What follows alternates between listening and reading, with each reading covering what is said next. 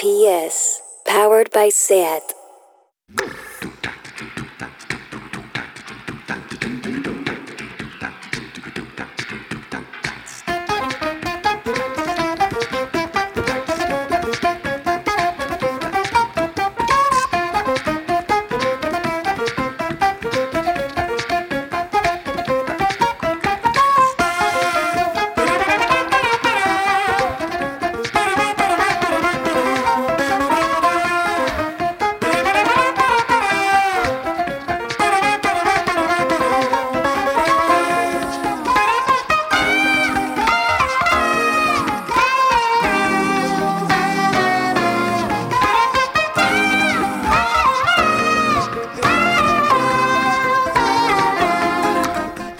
Bienvenidas a Tardeo. Sigo sin haber mandado un nut.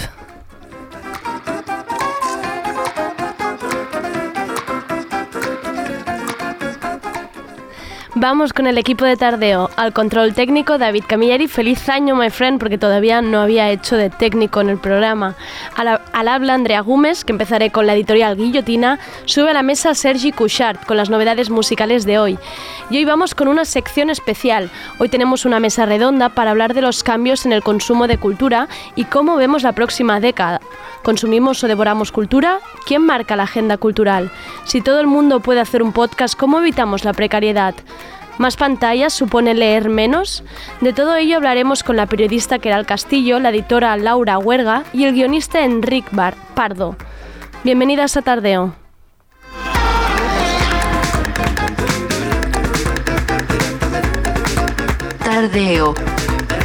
Porque no se puede saber de todo.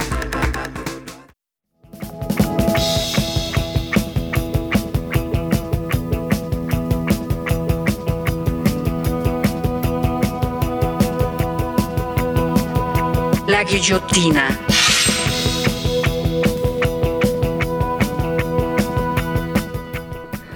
Qué buena la guillotina. Hoy voy con una editorial costumbrista sobre una charla que hemos tenido hoy sobre ligar en esta santa ciudad que es Barcelona.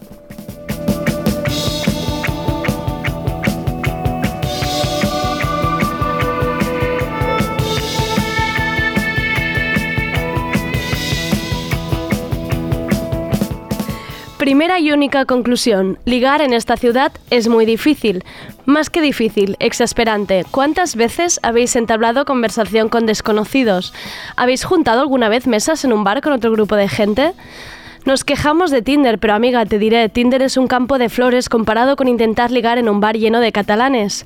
Y diréis, bueno, ya estamos con los estereotipos. Sí y no, porque yo soy la primera. Estoy en un bar sentada en la barra y alguien me da un golpe en la espalda, yo me giraré y gritaré, ¿qué?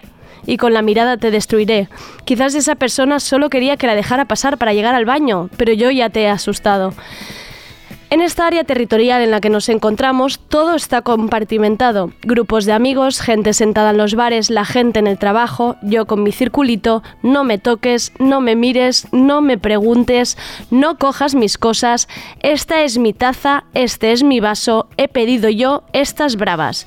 Y ojo el día que traes a alguien nuevo. Bueno, le vamos a dar conversación, pero solo un rato, porque no va a volver a nuestro grupo, ¿no? ¿Cómo? ¿Que estás sola en esta ciudad y no tiene a nadie más? Bueno, es que yo he luchado mucho por, por, estar en este grupo. Muchas horas me he pasado yo aguantando chapas con vino y la gincana que tuve que hacer para entrar. A ver si va a pretender esta persona que seamos cálidas y acogedoras de buenas a primeras. Esto estamos hablando en términos de amistades. Cuando encima buscas roce, pues no, no, sé, chica, parece esto un campo de minas. No se te acerca a hablar nadie si no es para preguntarte si tienes fuego o llevas los cordones del zapato desabrochados. Y en esta charla hemos ido analizando contextos. Y en un bar no ligarás, pero es que por la calle menos, y en el Apolo ni de casualidad. La conclusión a la que hemos llegado, que ni Tinder, solo nos queda Instagram y algún DM ridículo en Twitter haciendo ver que mandas un artículo cuando lo más seguro es que quieras decirle a esa persona que tomamos algo. Cuando os digan que la gente de aquí es muy suya, asentid. Pero también añadid, y un rato snob, pedante y algunas cerradas y otros muy secos. Y yo ya no sé más cómo pedirlo, pero gente que salís de fiesta, por favor, sacaos el abrigo, ya no para ligar, ni que sea para bailar a gusto.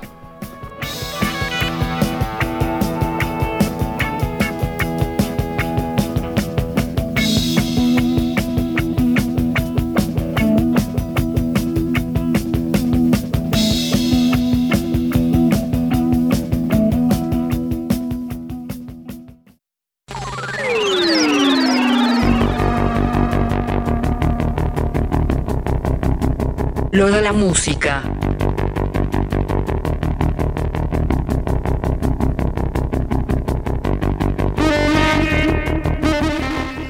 Hola Sergi, nueva cortinilla, ¿Has ¿eh? visto? Nueva cortinilla para ambos. Lo de la música, La lo de guillotina Sergi. primero, Sí. ahora lo de la música. ¿Qué 2020. es esto? Hemos tardado un pelín, pero 2020, sí, hemos 15 de enero empezado ya estamos. 2020, pero ya dos semanitas ya lo tenemos. Y ya tenemos hoy nueva Nuevas- cortinilla. Sí, sí, nuevas cortinillas. Qué me guay. Siento, me, siento, me siento en un nuevo programa ya. ¿Has visto? Es todo De New Tardeo. de New Tardeo.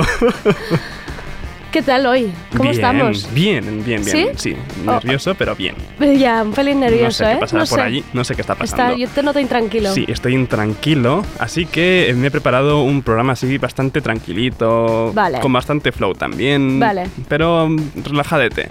Empiezo con la reina de la oscuridad del ambient black metal, el folk oscurísimo, estoy hablando de la danesa Mirkur, que está de vuelta con ella. Ulv og en kriger indeni. Vi som en vølv, sandhed siger, sæt os fri. Følg morgens lys ud i havets dyb, til din havbød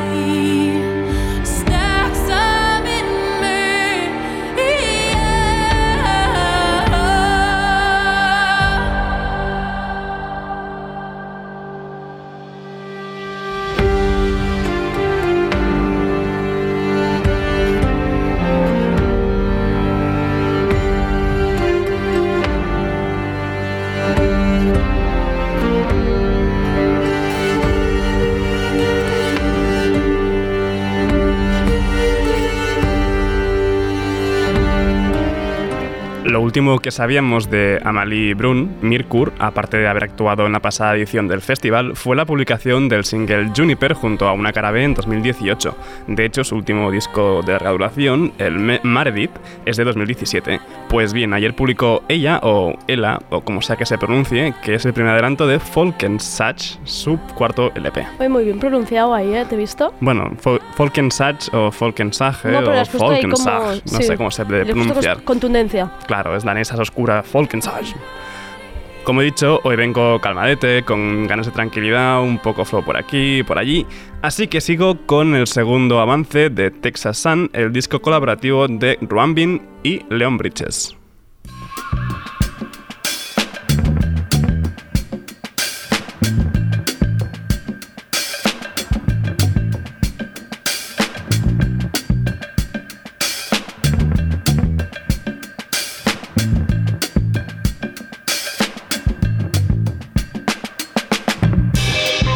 Got the red hair gold hanging from her ears, melanin lady. She got a jig on strong. It's so good to be here with you. Somebody gonna fall in love tonight. I hope we make sweet love tonight. God created you in the heavens just for me, just for me. Been waiting so long for a woman like you to make me feel so right.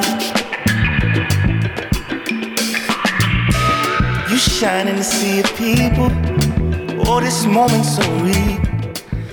Oh yeah, está tan calentito que tan bien entra para este frío que tenemos aquí en Barcelona estos días. Se llama Seaside, C-Side, Como he dicho antes, lo firman Ruambin y Leon Bridges. Si tanto la música de Ruambin como a Leon Bridges ya es bien sexy por separado, pues imagínate juntos. Veo que te gusta esta, ¿eh? Sí, me gusta mucho. Y no abandonamos los atardeceres soleados en la playa o la piscina porque Poolside se han juntado con Amo Amo para este nuevo avance, Around the Sun.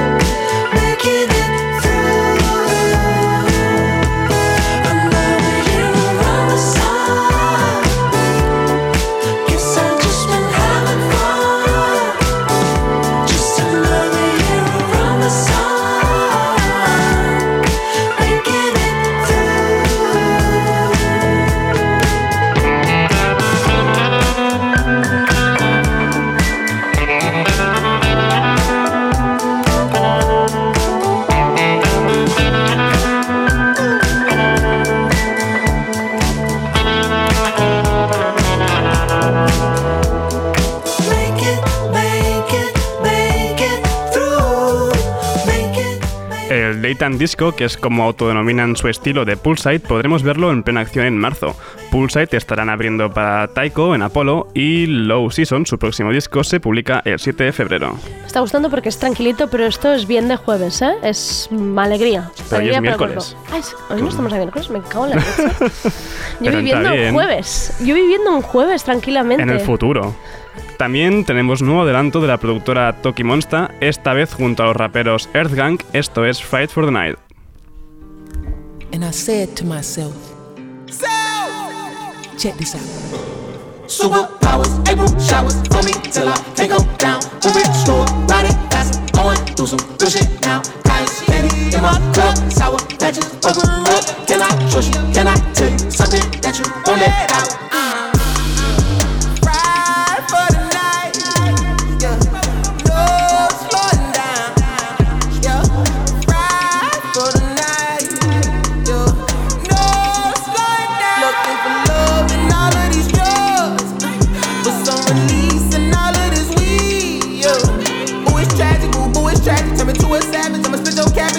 from a chalice from the West West Shouty. I'm the best that shouted, I don't play that shout. Looking for love in all of these drugs.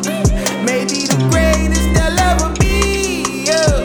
Got on my head, okay, ride on the count of three. Run back to me, yeah, I got trophies, got no ID. Yeah, I got paper, nowhere to be. All is all, nothing's what it seems. Love is lost, catch me in your dreams. Heart shopper, head down to a pocket. Pull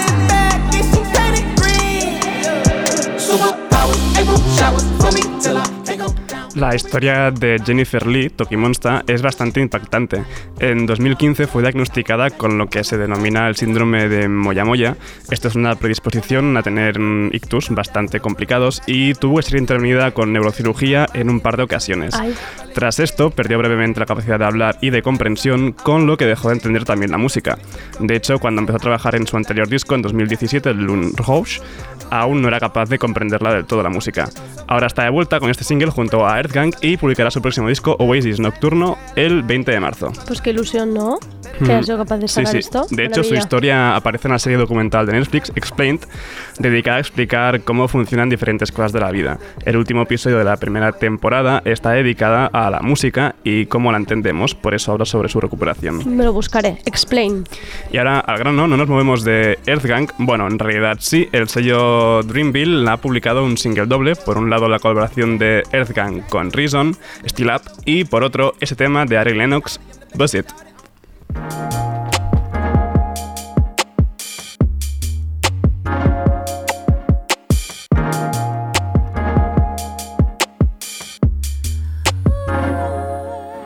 Say ever off my clothes when you arrive. You could seduce me with your eye. Don't want the smoke, don't waste my time. I'll be open for you.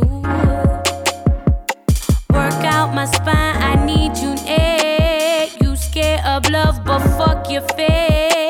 Ain't no getting away from this if you wanted to.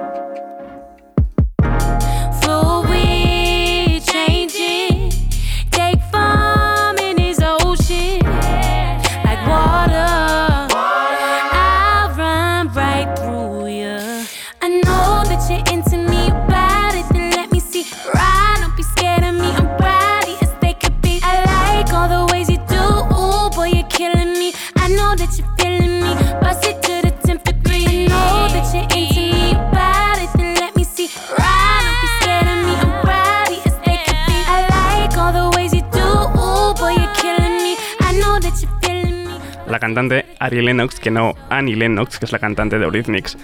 Eh, eh, Driftville es el sello que fundó J. Cole y de él han salido artistas aparte de Earthgang o Ari Lennox, Saba, eh, Ty Dolla Sign o Vince Staples. Me está gustando mucho hoy la selección de hoy. Has visto, bien, Muy bien, Sergi. tranquilitos. Se nota que vamos con nueva cortina. ¿Has visto? Ahora vamos hasta Chicago porque el multiinstrumentalista barra productor barra rapero barra chico para todo, Namdi, con dos N's al principio y diéresis en la I, ha anunciado un nuevo disco para abril y esto es Wasted.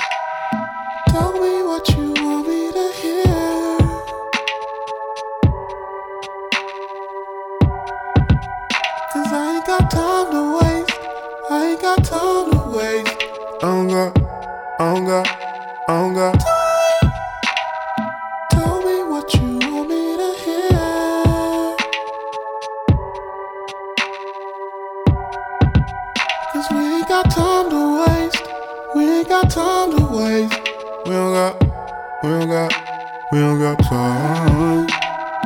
Tell me what you want, what you need, and what you feel. I love to hear you speak, judgment free, just be real. I want you to feel safe. No, need you to be safe. Yeah. Spread that heat,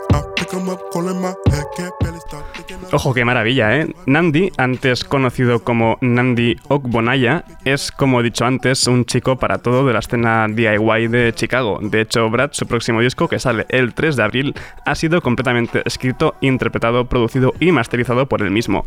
Por cierto, si tenéis tiempo, mirad el vídeo, Nandi y la canción Wasted. Es un yo me lo guiso, yo me lo como total, ¿no? Totalmente. Se lo ha hecho todo él. Mm. Así me agrada. Torres, Torres Torres, como ya repetí en dos ocasiones el año pasado, no es ninguna referencia a cierta marca de patatas fritas ni a ningún futbolista. Es el apellido del abuelo de esta cantautora que tiene nuevo tema, Dressing America.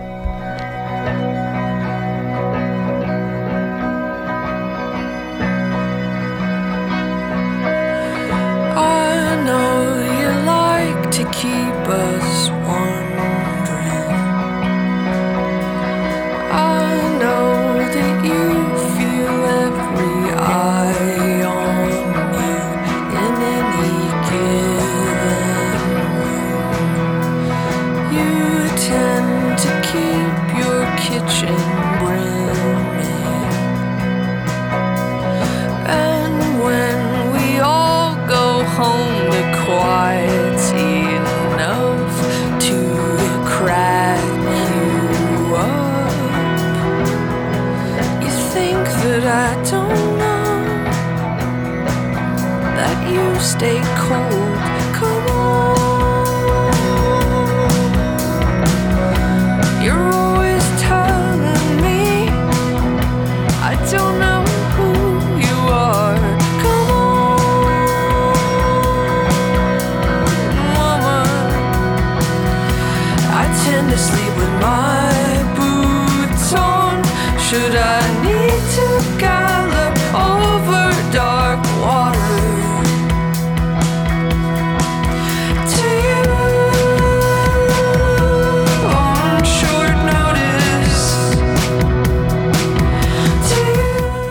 Silver Tongues, el primer disco de Mackenzie Scott, a.k.a. Torres en Merch Records, aunque sería el cuarto de su trayectoria, sale a finales de este mes, tan a finales que es el último día, el 31. Pues me ha gustado mucho lo de Torres también. Todo esto a playlist directamente definitiva Todo tardeo, que lo quiero todo, ¿eh? Voy a terminar ya mi chapita musical con un poco de Afrobeat. La orquesta Afrobeat Antibalas o Antibalas a secas tiene este nuevo tema, Amenagon, que no es ninguna referencia a Chiquito de la Calzada, entiendo.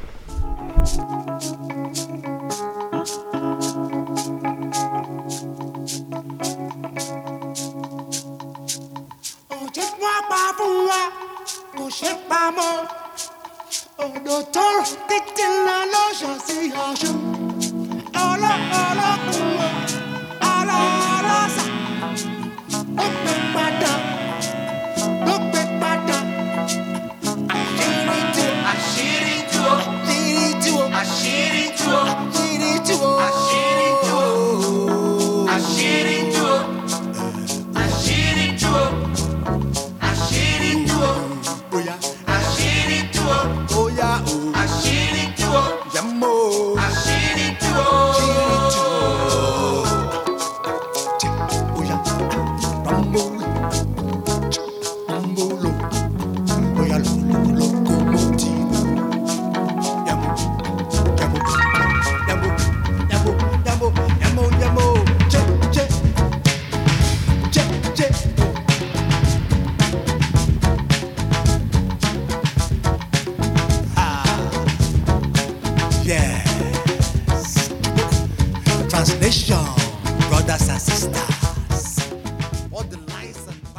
Siri, play Radio Primavera Sound.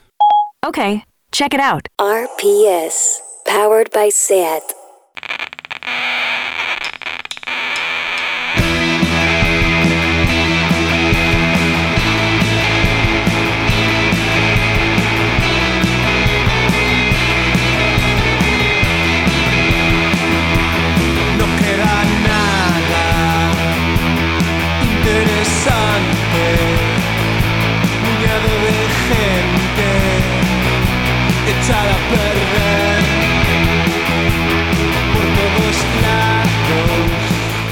Hoy por fin en Tardeo tenemos la primera mesa redonda y esta mesa redonda es para hablar del cambio en el consumo cultural de esta nueva década.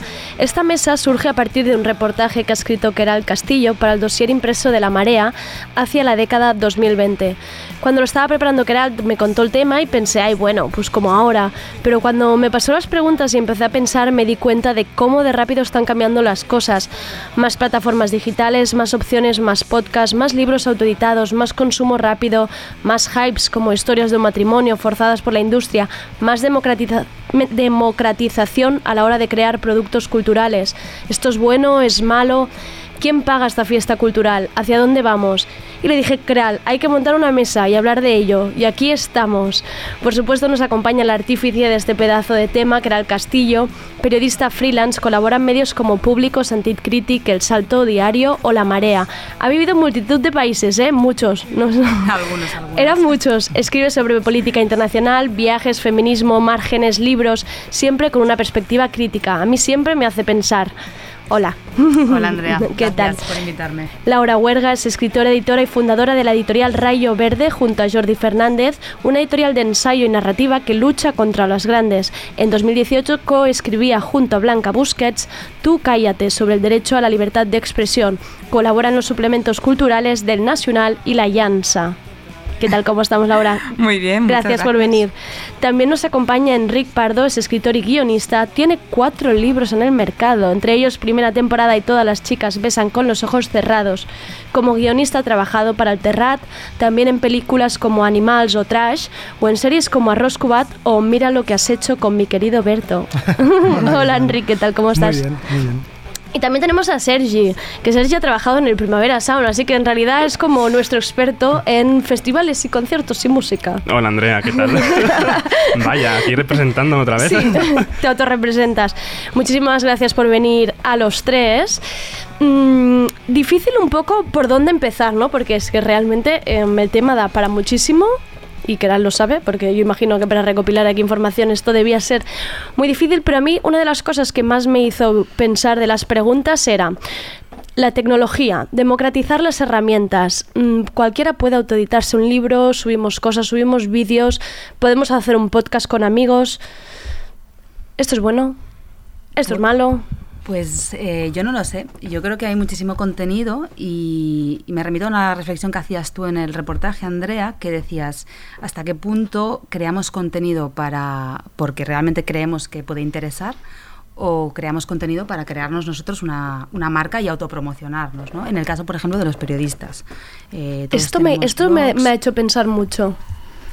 ¿Cómo al- lo ves al tú, final, Keral? eh, bueno, lo que parece evidente es que estamos creando contenido gratis eh, para alguien que se está beneficiando, que son las plataformas, pues eh, Evox o, Apple o Netflix o YouTube, y nosotros no recibimos nada a cambio, eh, más allá de esa supuesta autopromoción, ¿no?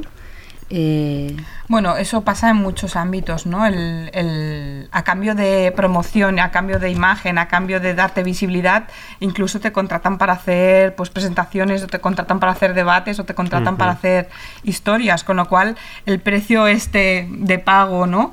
Al cual yo creo que hemos de saber renunciar para, para poder reivindicar nuestro trabajo y para poder eh, reivindicar nuestros contenidos, eh, los contenidos tienen un precio, ¿no? Ya sean autoeditados o podcast o lo que sea, ¿eh? no, no estoy hablando de que los contenidos que crea una empresa tengan que tener un precio, sino los contenidos que tú creas como creador tienen que tener un precio. El precio de la marca, el precio de la visibilidad, mm, yo creo que es insuficiente, pero también entiendo que alguien que empieza y necesita visibilidad y, y quiere, pues eso, dar visibilidad a lo que él podría llegar a hacer, ¿no? A lo que esa persona podría llegar a hacer, eh, diga, pues a mí ese precio me, me vale. Entonces estamos en, en un mercado donde los posibles o potenciales creadores somos todos, Claro. eh, con contenidos de mejor o peor calidad y, y evidentemente encontrarlos en ese océano de contenidos donde habrá mm, algo bueno, algo no tan bueno y bastante malo, eh, pues necesita pues prescriptores, necesita gente que, que escoja y decida, ¿no? Y esa también es otra, ese sería otro de mis miedos, ¿no? Esos prescriptores eh, en base a que se deciden, ¿no? Eh, cómo los elegimos, ¿no? El, el público, ¿no? El público lector, el público de la exposición, el público del cine, eh, cómo los escogemos y, y también quién los pone ahí un poco a veces, ¿no? ¿Quién les da esa visibilidad? Y Laura, ¿no te parece también que estamos yendo, avanzando en esta especie de autopromoción y de creo contenido con un fin que no está claro? Porque ¿quién esperas? ¿Quién está no? ahí? Si no hemos solucionado ni los medios tradicionales, ¿qué es, ¿quién quieres que te llame para, para, ¿no? para recoger ese podcast o ese medio o ese equipo que te has creado con tus amigos para crear cosas? Bueno, yo creo que es una combinación de las dos cosas, ¿no? Eh, pero, es decir, eh, el, el mercado sigue funcionando, el mercado es muy potente, el mercado sigue, siempre está creciendo, ¿no? Siempre se habla de la crisis del libro, ¿no? Que es de donde entiendo Sí, yo más, pero sí. la crisis del cine, la crisis de la música, pero son mercados que no dejan de crecer y vender cada vez más. Eh, ¿Qué pasa? Aprovechan... eh, eh, y muchas veces lo que hacen es absorber esos márgenes donde crecen cosas, cosas interesantes y las absorben hacia el mercado y los convierten en un producto cultural que se vende. Em, pero quizá eh, lo que me interesa también es el mensaje un poco el institucional, ¿no? Eh, ¿Quién decide que, que esas cosas que se subvencionan? ¿A qué cosas se les da apoyo? ¿A qué cosas se les da visibilidad? Y en ese, en ese mensaje institucional, mira, hoy la Isabel Sucunza Sí, de la ¿eh? librería Caldés, una librería magnífica que re- recomiendo muchísimo, eh, ponía ¿no? en Twitter eh, una conversación que salía en BTV, en el Basics, creo que es, precisamente sobre... sobre eso, ¿no? Como sobre la cultura, sobre, sobre la producción cultural que se estaba haciendo. Y entonces en esa mesa habían cuatro políticos que en determinados momentos de la vida habían estado trabajando juntos a la vez, eh, de diferentes formas en los eh, lugares donde se trabaja la cultura eh, a nivel institucional, ¿no? Entonces, a mí eso me preocupa de alguna manera, que siempre sean las mismas personas que están eh, manejando el qué, el cómo se verá la, la- cultura, el cómo se leerá, el quién la recibirá, eh, los públicos que se tienen que captar. Pues eso a mí me preocupa, porque también eso lo que crea es una especie de idea de hegemonía cultural, ¿no? De que es que solo hay una corriente y solo hay una forma de ver las cosas y, y, ostras, a mí lo que me interesa precisamente es la diversidad. El y- margen y- a todo eso, Y ¿no? la heterogeneidad, ¿no? El, el- vamos a buscar otras voces y otras miradas. Enrique, tú precisamente em, creo que respondías a algo similar en el reportaje que era hablando de quién, te preguntabas quién marca esta agenda cultural, ¿no? Sí, eh, sí que es cierto, quería puntualizar una cosa respecto a la democratización claro. de las herramientas a la hora de la creación. Que esto sí que, mm, sobre todo los que venimos del sector audiovisual o del cine, básicamente, hace 30 o 40 años quien se podía dedicar al cine era quien se lo podía pagar. Y pagarse Totalmente. el cine era, era mucho dinero. Y esas herramientas se han, se han democratizado mucho. Yo creo que es bueno que se haya podido democratizar y que gente eh, cuya clase no, antes no habría podido acceder a rodar eh, de determinadas maneras, ahora se puede, se puede rodar. Y sí que es verdad que en cine estamos viendo aire fresco, ni Aire que, sea, que, se, que se han abierto ventanas y que Sí. llega gente joven, Escuelas, muchas mujeres, que quizá antes eran como un poco mm, otra película del, del mismo señor, ¿no? Exacto. Y ahora retomando sobre esto que me preguntaba, sobre quién determina el que vamos a ver, siempre ha habido gente que ha determinado, que, que veíamos, ¿no? Antes Sí. eran los grandes estudios o las distribuidoras o las televisiones o el Ministerio de Cultura, que ahora ya parece que el Ministerio de Cultura ah, delegaba en las televisiones el tipo de cine que se hacía en este país. Y ahora son las plataformas. Eh, y todo esto no deja de estar siempre en manos del mercado. El mercado se autorregula o no, eh, según, según va pasando y, y esto que, que- que estamos viendo, ¿no? ¿Quién, ¿Quién domina la conversación? Pues el que quiere que dominarla. Y ahora mismo son las plataformas. Y además, ¿nos parece que está siendo un poco agresivo, incluso antiproductivo para las propias plataformas? Que yo lo hablaba con Keral esto, por ejemplo, si no te has leído el libro de Irene Sulá ahora mismo, no pretendas leértelo el verano que viene, porque es que ya no tiene sentido que lo comentes. Lo mismo con Historia de un matrimonio. Si no lo has visto ahora, de aquí dos años, ¿qué sentido tiene que la... Parece que si no... ¿Quién se va a poner a ver ahora Juego de Tronos? ¿No? Es como que si, si, si se te pasa por delante el hype, y yo no sé si esto es productivo de enganchar rápido a la gente, pues que la gente va agobiada por la vida consumiendo. Mm. En- ha- hablo del audiovisual y ya. Y en el audiovisual siempre ha existido esto, la necesidad de ir al, al primer fin de semana. La producción se, se planteaba, la producción mainstream comercial de grandes estudios, lo importante era que el primer fin de semana la Lo película petara. lo petara y toda la publicidad estaba puesta ahí. Y como bien apuntas en historias de un matrimonio, hemos visto exactamente Sí. esto. Y hay películas y series que lo chulo de las plataformas es que podamos recuperarlas. Claro. Pero si al día siguiente no tienes de qué hablar Claro. en el cole o en Claro. te quedas un poco fuera de juego. También es un poco el ser responsables ¿no? en el consumo como, como espectadores, como lectores, el ver las cosas cuando te apetezcan. Salirse un poco, ¿no? De lo mismo Sí. que decíamos, pues salirse un poco de la, de la línea. Bueno, también hay que verlo desde otra perspectiva, que es la de que seas tú quien proponga cosas a los demás, ¿no? Ostras, Ujú. te perdiste Juego de Tronos, pues no sabes lo que te perdiste, ¿no? Eh, en el sentido de que Juego de Tronos, de acuerdo, porque la vio todo el mundo, ¿no? O, o la vio todo el mundo. Yo no la vi, por ejemplo, pero bueno, la vio mucha gente, Sí. ¿no? Eh, pero a lo mejor yo te voy a hablar de una serie que tú no has visto, que es de hace tres años y que te perdiste en su momento porque no tuvo ningún tipo de publicidad. Y a lo mejor eso es lo interesante, ¿no? En crear, saber crear conversaciones a partir de aquello de lo que no habla nadie. Que eso, quieras que no, aporta eh, un sentido, yo creo, que va un poquito más allá de lo que estamos acostumbrados, que nos descensa, nos, nos quita ese agobio y esa ansiedad sobre la novedad. Exacto. Y a la vez eh, tiene mucha más riqueza, evidentemente, porque estás aportando cosas que no está diciendo nadie, seguramente, ¿no? Ahora que, que hablabais de Juego de Tronos, precisamente ayer, que eh, yo vivo en un piso con paredes de papel, eh, estaban mis vecinos viendo Juego de Tronos y oía la música y pensé, esta gente van tardísimo. Va que de modé. Va- Puedes ir quitando spoilers. Va tardísimo, pensé, pero por Dios del amor hermoso, digo, esto ya, bueno. Que se muere. Estoy a punto de, sí, sí, estoy a punto de llamarles y decirles, chicos, fatal. La última temporada no hace falta No ya. le cojáis cariño a nadie. Vais fatal, vais fatal con esto, ¿no? Em, yo creo que también hay que poner el, el foco, ya no tanto en las plataformas, porque al fin y al cabo ellas hacen su trabajo, ¿no? Que es publicitar, ¿no? Eh, Hmm. A tope, como lo han hecho siempre las, pues, las empresas de marketing con sus productos y de, y de publicidad. Yo creo también que hay que poner el foco en, el- en los usuarios, o sea, poner el foco en nosotros mismos. Eh, ¿Por qué nos da tanto miedo no estar allí? Ya. ¿Por qué nos da tanto miedo entrar en Twitter, no haber visto eh, historia de un matrimonio y no saber qué decir porque no la hemos visto?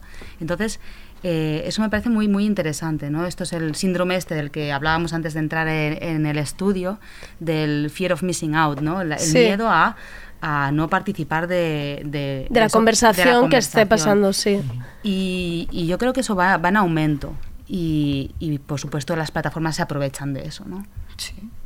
Sí, yo creo que sí que es un fenómeno que va en aumento. Tampoco creo que sea tan general como parece que es, porque sí que es verdad que vivimos en burbujas Pues donde sí. parece que todo el mundo esté hablando de una cosa, Todo- pero en realidad... Y todo el mundo lee muchísimo, muchísimo y luego mm, tampoco, tampoco debe ir todo ¿no? tanto. Pero eso también creo que deriva un poco de que, eh, sobre todo Twitter y las redes son muy endogámicas. Estamos Sí. rodeados por el mismo tipo de gente al final que siempre consume el mismo tipo de material. Ujú. Y es por eso que siempre estamos leyendo lo mismo de la misma gente todo el rato. No, no, que pues según Twitter, según Twitter Vox no existe. Claro, o sea, y a mí nadie votaba a Vox y mira la sorpresita, Sí. sorpresita final.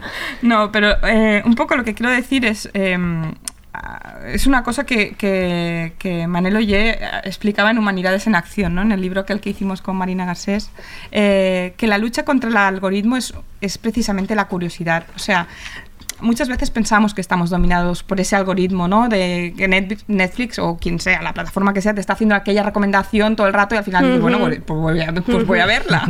Oye, Claro. si me estás diciendo todo el rato que la de tengo que ver, buena. pues la tendré que ver. Y no sé quién ha dicho hoy en Twitter, Sí. no sé qué tal. Vale, pues la veo. Pero creo que, por suerte, el ser humano tiene eh, esa capacidad ¿no? y esa, esa mm, característica que le es muy propia, que es la curiosidad. Y la curiosidad es la que amenaza al algoritmo. Precisamente la curiosidad, porque ¿qué es lo que nos hace muchas veces entrar en cualquiera de estas plataformas y empezar a buscar y a buscar y a buscar y parece que no encuentras nada? Pues es tu propia curiosidad, que quiere ir más allá de aquello que se está hablando en Twitter, ¿no? De aquel último libro, ¿qué tal? Y cuando vas a la librería y te pierdes en las estanterías y vas buscando cualquier otra cosa que no sabes muy bien qué es, pero quieres que te, que te atrape, precisamente es esa característica tan humana, ¿no? La curiosidad, el ir y como en otro artículo decía el Alberllado, ¿no? El azar, el encontrarte con las cosas. Y eso lo haces paseando. Paseando, o quizá en Netflix lo haces con el dedito, ¿no? Pero, pero el pasear, el azar, el encontrarte y un poco, pues, esas casualidades que no se dan si tú no vas con esa mirada en los ojos. Pero sí, sí que es verdad que con esto que dices, yo, pienso, me pongo en la situación, o gente conocida, o incluso mis padres, de con el poco tiempo, abrir el catálogo, te encuentras, no entiendes nada, una marea de, caras y, y dices, me voy a poner una serie que sea mala, voy a perder yo tiempo. Mucho mejor ir a Twitter y poner ¿qué me recomendáis que vea en Netflix? Pues ya la has cagado.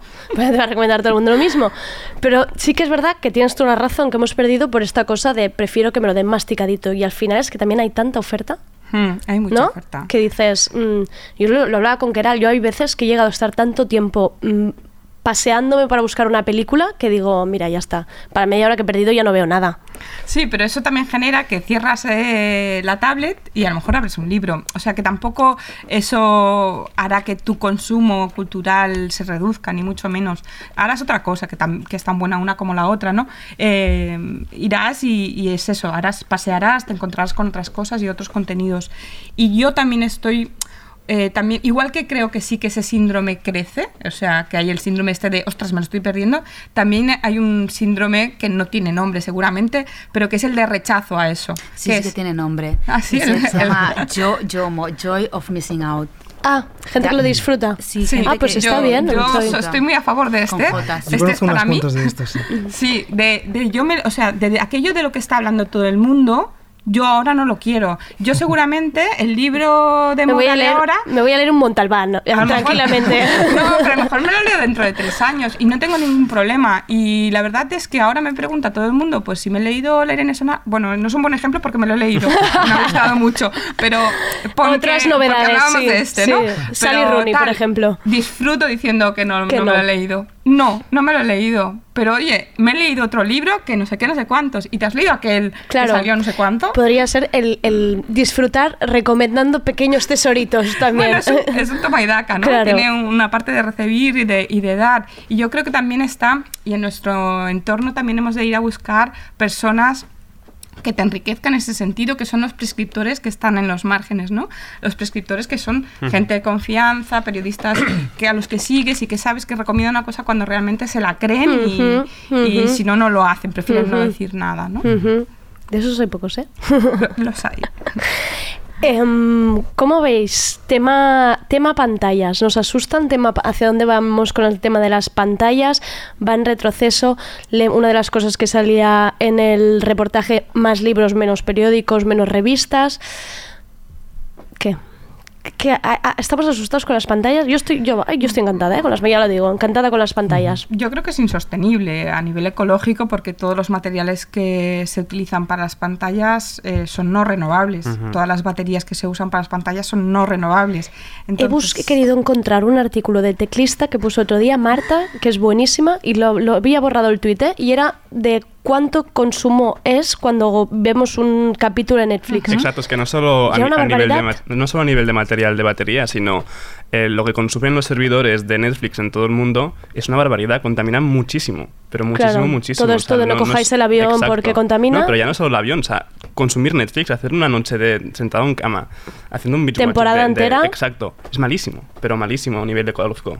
Sí, pero yo no sé si la conciencia ecológica hará que cambiemos nuestras... mm, Me gustaría pensar que sí, ¿eh? O sea, en un, Ya. plan- en un mundo utópico sería así, oh, sabemos que esto es malo, vamos a dejar de hacerlo. Pues sería un mundo muy diferente al que tenemos. Eh, pero sí sé que si no hay un material y no se puede producir eh, pues un producto, pues se deja de producir porque no hay materiales. Y ahora mismo no hay ninguna alternativa a nivel de, de materiales... bueno, que se pueda que se pueda construir un móvil, una tablet, una pantalla sin, sin todo esto, que se podrá inventar seguramente, pero ahora mismo no hay alternativas. Entonces, ¿hacia dónde va? Sí que todo el mundo quiere, todo el mundo, todo el mundo que está en ese mercado y que domina ese mercado quiere que eso vaya más, porque cualquier empresa siempre quiere crecimiento. Eh, pero ¿Es factible realmente? ¿Es factible? Nuestro consumo es factible, tal y como lo estamos haciendo. De hecho, ya no solo las pantallas, es que el consumo energético que estamos llevando a cabo, todo el crecimiento de consumo en cualquier sentido que estamos eh, practicando es insostenible y lo sabemos. Entonces, estamos como... eh, como decía Yusia Ramis un día, ¿no? Estamos viendo, estamos en un bólido yendo hacia un acantilado y aceleramos. Que nos da igual. Sí, y aceleramos, no, es que aceleramos. O sea, no es que digas, bueno, bueno, pues voy a girar, voy a, a frenar un poquito, así tarda un poco más en llegar. No, no, es que le estamos dando a tope. Bueno, de hecho, con lo que comentaba antes, encontré un artículo de Business Insider que dice que media hora en Netflix genera las mismas emisiones que conducir 6 kilómetros. Media hora. ¿Ves? Eso multiplica por Claro, personas, por todas fatal. las personas que tienen Netflix. Me estoy sintiendo muy mal. Pero bueno, ha- hablamos de Netflix y de... Sí, sí, sí. Sí, yo soy- Pero hablamos de Netflix, pero toda la industria del streaming es lo mismo. Claro, O sea, claro, y con la descargar música, ocurre, claro, ocurre con exactamente lo mismo. todo esto. Em, otro salto a otro tema, em, poco en relación, ¿eh? pero em, Enrique, una de las cosas que hablabas también es como del, del, del salto generacional de, de la atomización de target, de que está todo un poco tan ¿no? Cada, cada producto. ¿Nos vamos a quedar solos viendo, viendo Nos consumiendo cultura? solos, sí, sí. El- yo recuerdo cómo, cómo veíamos la televisión hace 20 años a cómo la vemos ahora, porque no deja de ser televisión, el streaming, y, y se han atomizado muchísimo las audiencias y los productos se han atomizado completamente, están muy targeteados, eh, ya no, la experiencia de ver algo con alguien más cada vez es, es menor.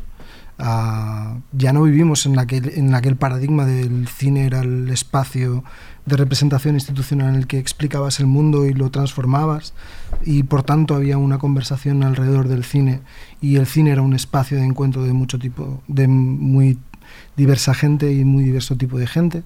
Y en las, en las series o en las plataformas los productos van, van a públicos que se excluyen completamente. Y eso tiene cosas positivas, pero también tiene cosas negativas. porque yo creo que no todo es negativo. Am, una de las cosas negativas que tiene es que, que ya no vas a poder hablar de la peli o de la serie o del programa con tu padre o con tu madre Ujú. o, o con tu tía del pueblo. Y una cosa positiva es, por ejemplo, que un, un tipo que vive en un pueblo de Castellón puede ver una serie o una película de autor europea a través de filming. Y eso es un avance absoluto respecto a hace cinco años.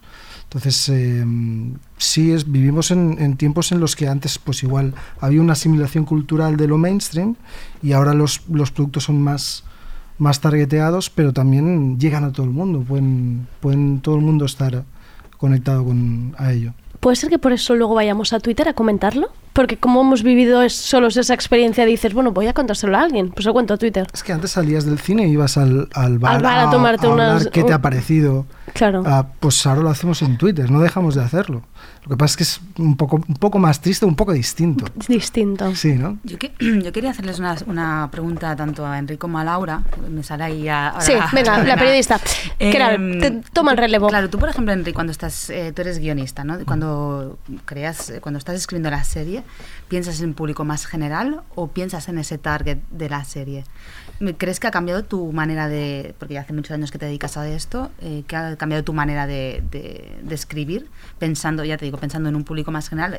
Tengo en la cabeza la serie de, de Berto, de Mira lo que has hecho, eh, para que nos expliques un poco. Yo he estado en, en, por ejemplo, hablando en concreto en, en Mira lo que has hecho, nunca tuvimos la sensación de, de que estábamos trabajando para una cadena determinada y que nos marcaba una línea editorial. Es más, mm, fue muchísima libertad la que nos dio Movistar. Pero Movistar eh, está haciendo cable, que es lo que, lo que entendíamos por cable, que es dar mm, darle libertad al, al creador para poder explicar cosas de una manera distinta a como se hacen las generalistas. Y, y este es un país que, que llega 20 años tarde al cable, que llega 20 años a, a generar una narrativa distinta a lo, a lo que era lo convencional. Con lo cual mm, hemos ido aprendiendo un poco sobre la marcha a explicar esas cosas de una manera distinta. Y, pero no tuvimos una... En todo caso fue más empujarnos a que, a que probáramos hacer una narrativa más adulta. Y sí que he estado en productos, no, no diré en cuáles, pero he estado en otros productos más, más mainstream, mucho más comerciales, que sí que notabas de alguna manera una línea editorial muy clara y de cosas también que no puedes decir, que no puedes decir en una generalista, que no puedes decir en una, en una pública, que puedes molestar. Nadie, nadie viene y te dice que, que no lo hagas ni que no lo digas, pero hay Pero como unas sabes. inercias. Una autocensura, Ah, no? Una propia. autocensura también, un... Este xiste vols dir que... Ai, què t'ha acudit, vols dir? Això, qui ha treballat a on ha treballat ho sap. Y a, y a Laura le quería preguntar también esto, ¿no? Eh, cuando a ti te llega una propuesta de libro, si piensas en un... De, bueno, este, este libro a lo mejor eh, no, no es tan general, o sea, va a gustar a una audiencia como muy concreta, eh, o prefieres editar títulos como que sean un poco más universales, ¿no? Por ejemplo, acabas de editar el Fake, Fake You, se llama, de, de bueno, Sim- Simona Levy y compañía, eh, que es como un libro muy, muy bueno, no, no muy específico, pero bastante con un target bastante específico, que es bueno, pues periodistas, gente de la comunicación. Eh, mi madre, complicado que se vea Hmm, el fake you porque complicado. no sabe lo que son las No fake sé. news o, o a lo mejor lo sabe y no, no lo hemos hablado, pero vamos. Bueno, eh, quizá que eh, quizá la, la- o sea, la contra es que mi trabajo es molestar. Eso, eso sería empe- para empezar, ¿no? Eh, y entonces el público que nosotros que nosotros nos sigue básicamente eh, está ahí porque intentamos ofrecer contenidos singulares, ¿no? Y, y un poco diferentes. Ahora, eh, mi aspiración no es vender 30.000. No. O sea, ojalá los venda. Todo el mundo Oye, quiere ¿por qué vender no? 30.000. 300.000, fantástico, bienvenido sea, me permitirán hacer otras cosas y con menos preocupaciones, pero eh, como mi, mi objetivo no, no es priorizar la venta, sino priorizar el contenido eh, y luego vender de la mejor forma posible el contenido que, que- que estoy mm, publicando, eh, mi trabajo es ese, ¿no? Es creerme los contenidos que hago y de los contenidos que, que hago, bueno, que escogemos, porque no los, creamos nosotros, ¿no? Eh, trabajamos con creadores. Eh, pues de esos contenidos que nosotros escogemos, luego intentar venderlos bien. Entonces, mm, te diría que no vengo condicionada por, por ir a buscar esos públicos, ni al menos a priori. Después sí, Después sí que me toca eh, explicar al periodista que ese libro no es solo para periodistas y para comunicadores, sino que ese libro lo debería leer todo el mundo, porque todo el mundo es sujeto y susceptible de las fake news, de la desinformación, de las mentiras, de las medias verdades. Mm, Y decirle pues que en ese libro además se explica cómo luchar contra eso, cómo hay un colectivo que está intentando modificar la ley para que, que no censuren, para que no nos censuren, sino para que se vigile la gente que está provocando y creando las fake news. Entonces, ese es mi trabajo después, ¿no? El, el- el explicar el libro más allá de ese público nicho que, que puede parecer que tiene a priori. Pero, pero no, no, no voy a buscar contenidos generalistas ni, ni universales porque, bueno, una porque ya hay editoriales que lo hacen que lo hacen y que lo hacen muy bien y que lo hacen mucho mejor de lo que yo lo podría hacer. Entonces, ese sitio está cogido. Y además otra es que yo no lo quiero hacer, yo quiero hacer otra cosa. De esa otra cosa que quiero hacer, que es provocar, mirar, eh, no sé, ¿no? El, el crear discursos que estén a los márgenes, el ir a buscar ideas nuevas, eh, talento joven, pues de todo eso, dar, dar voz a otros, ¿no? Eh, pues ese, ese es mi trabajo y lo tendré que intentar haciendo cada, cada vez mejor, ¿no? Pero eso es otra cosa. Que ahora te pregunto yo a ti, ya un poco para cerrar hacia el final, volviendo a lo del principio, ¿no? Que hemos dicho, demo- democratización de herramientas, internet. Si nos están escuchando jóvenes periodistas, comunicadores, ¿qué les recomendamos? Que escriban, que publiquen en Patreon y pidan un euro por un café y ya se verá, que se guarden el talento, que no lo regalen. ¿Qué hacemos? Pues- Yo tengo, tengo mis sentimientos encontrados, ¿eh? Pues ojalá te mm, tuviese la respuesta a esto. Eh, uf, no sé, es una, una pregunta muy complicada. Eh, bueno, es importante crearse, yo creo que es importante crearse una marca o, o- o distinguirse de alguna manera porque hay mucho de todo, ¿no? Ujú. Eh, pero si no te la creas también sobrevives. Eh, entonces, no lo sé. Nos Eh, aprovechamos de eh, las herramientas, aprovechamos de lo de poder hacer un podcast. Yo en principio diría que sí. En plan que Yo la en gente aproveche, o sea, ¿no? yo no te diría que no, pero te diría que, que primero fueran a buscar las alianzas persona a persona. Es, decir, antes de ir a eso, antes de ir a regalar contenidos y que a lo mejor no lleguen a nadie, porque a lo mejor eres muy bueno Eso creando pasa. contenidos, que estaría bien, pero a lo mejor no eres muy bueno comunicando esos contenidos, ¿no? Entonces yo lo que re- quizás recomendaría a alguien que empieza, eh, por ejemplo, un escritor, es... Mm, Sí, la autoedición es una opción y, y está muy bien y hay gente que, que que le ha funcionado. Es una opción. Pero inténtalo de otra forma primero. O sea, hay muchas opciones antes. Quizá no, hay ni- no es ni, ni llegar al punto de autoedición, ¿no? Porque quizá uno empieza escribiendo un post de Instagram, ¿no? En plan para Sí. ver textos. Pero ya estás también creando al final, ¿no? Estás Sí, creando sí, sí, sí, ya estás creando contenido, contenido, y yo al exacto. final me voy a dormir por la noche y quizá en vez de abrir un libro me pongo en Instagram a ver relatos. Entonces ya estoy consumiendo otro tipo de, de contenido. A partir de su marca y de que lo hace gratuitamente. Bueno, que el señor Instagram ese- debe, se debe estar bañando en oro, porque Exacto. yo no he visto un euro, pero el señor creador Instagram no. está ahí muy contento. Claro, pero lo que quiero decir es que yo quizás recomendaría el antes de ir a hacer eso, el, ir a buscar esos aliados, esas alianzas. Y seguramente será difícil el, ir a buscarlas a grandes empresas y, y si no eres nadie, ¿no? Pues sin nombre, sin nada. Pero yo creo que hay muchos sitios, hay alianzas, hay asociaciones, hay espacios de crecimiento de, de como creadores, que yo creo que primero eso, dentro de colectivos y dentro de otras sí, otra, otro tipo de alianza se puede, otro tipo de complicidades se tendría que poder empezar.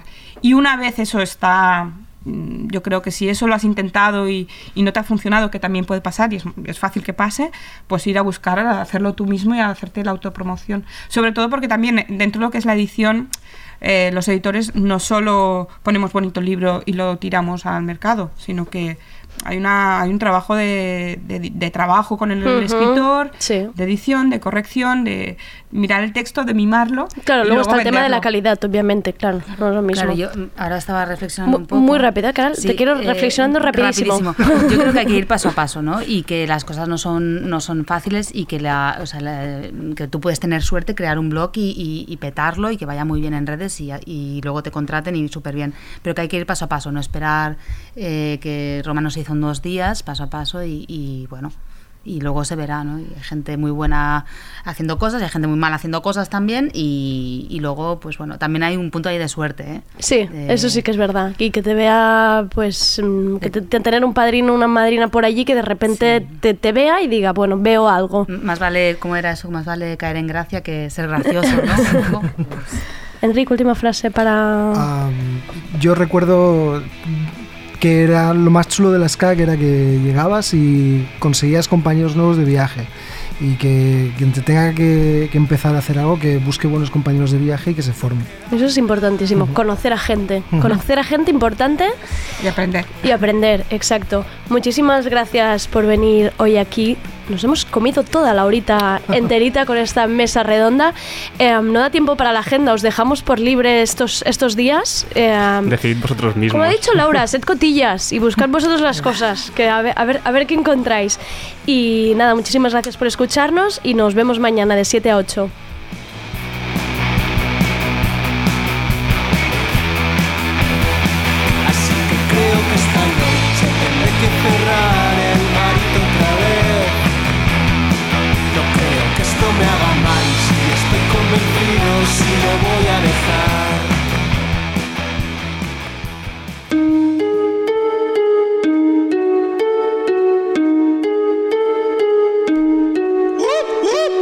Adidas Originals te trae la canción de la semana seleccionada por El Bloque. Esto es Gominola, de Chico Blanco.